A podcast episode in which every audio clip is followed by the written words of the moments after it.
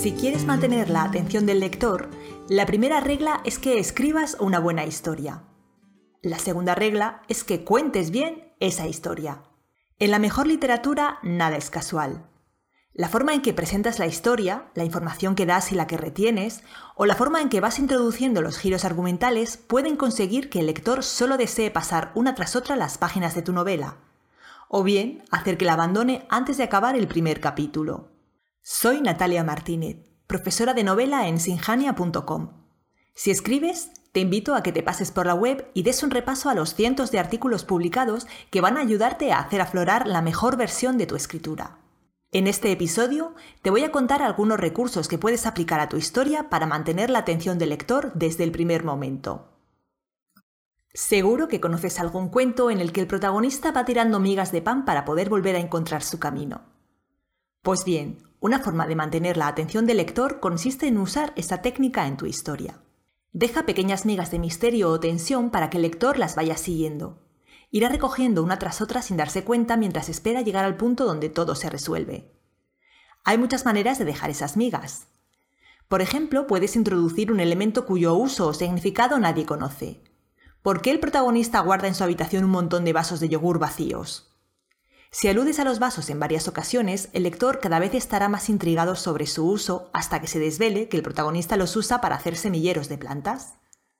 Como ves, no tiene que ser nada especialmente impactante. Basta con incluir un pequeño elemento de misterio que se quede de forma inconsciente en la mente del lector y le impulse a seguir leyendo para resolverlo. También puedes introducir una frase que cree incertidumbre, como Laura se encargaría de todo y el asunto pronto quedaría olvidado, pero no fue así. ¿No fue así? ¿Y entonces cómo fue? El lector pasará la página para enterarse. Cuando se nos hace una pregunta, queremos responderla. Así funciona el cerebro. Por eso, introducir preguntas es una excelente manera de mantener la atención del lector e incitarle a seguir leyendo para dar con las respuestas. No es necesario que preguntes directamente al lector, aunque puedes hacerlo. Se trata de sembrar alguna que otra pregunta allí donde la acción lo permita. Algunos ejemplos. ¿Podría una vez más Roberto salirse con la suya? ¿Estaba segura de que era eso lo que quería? ¿Volvería a verle alguna vez? Preguntas de este tipo, intercaladas en el discurso del narrador, siembran el deseo en el lector de averiguar la respuesta. Anticipar algo de lo que va a suceder es una buena manera de mantener enganchado al lector. Se trata de dar pequeños anticipos que permitan que el lector se sitúe en el futuro de la historia. Así, luego querrá avanzar hasta allí para verlo con sus propios ojos. Además, los pronósticos ayudan a dar continuidad a la historia porque enlazan el presente de la acción con su futuro. Para incluir un pronóstico basta con algunas frases. Por ejemplo, Madrid en julio sería un horno. Un pronóstico puede incluir una promesa. Estaba deseando que llegara el estreno. Iba a ser el mejor día de mi vida. O una amenaza. Pensaba que lo peor había pasado, pero se equivocaba. En ambos casos, el lector querrá leer más para ver materializarse esa promesa o esa amenaza. Ya estamos a la mitad de las ocho formas para mantener la atención del lector, y quiero pedirte que te suscribas al canal. Si te está gustando este episodio, naturalmente. Ahora veamos cómo usar las contradicciones para mantener atento al lector. Imagina que tienes un personaje que demuestra ser listo y que de pronto el narrador u otro personaje hace la advertencia de que ese personaje es tonto. Esa aparente contradicción picará la curiosidad de tu lector. ¿Es tonto el personaje? ¿Por qué? ¿En qué se basa el narrador o el otro personaje para asegurarlo?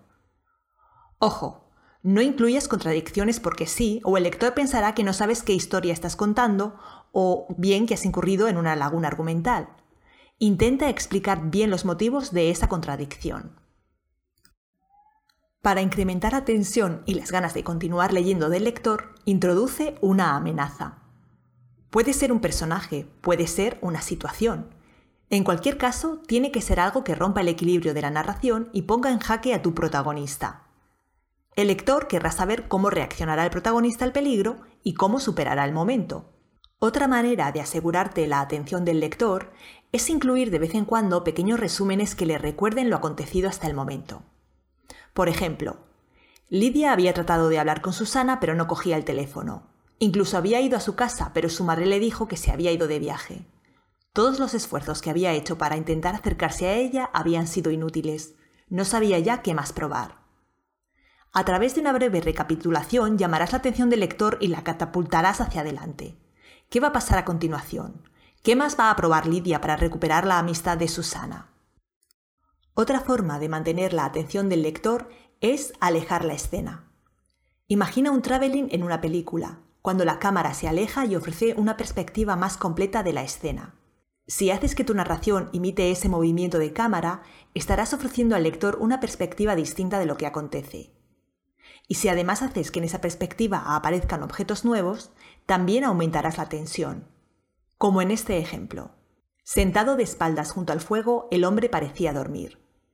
Si alguien hubiera mirado desde la puerta de la habitación, sin embargo, habría podido ver la pistola caída en el suelo y el charco de sangre que se extendía a sus pies. La primera perspectiva presenta a un hombre apaciblemente dormido junto al fuego, pero al ampliarla vemos la pistola y el charco de sangre. Igual que los pronósticos, los flashbacks son excelentes a la hora de capturar y mantener la atención del lector porque son una promesa de una historia nueva o bien de conseguir datos nuevos sobre una historia en curso.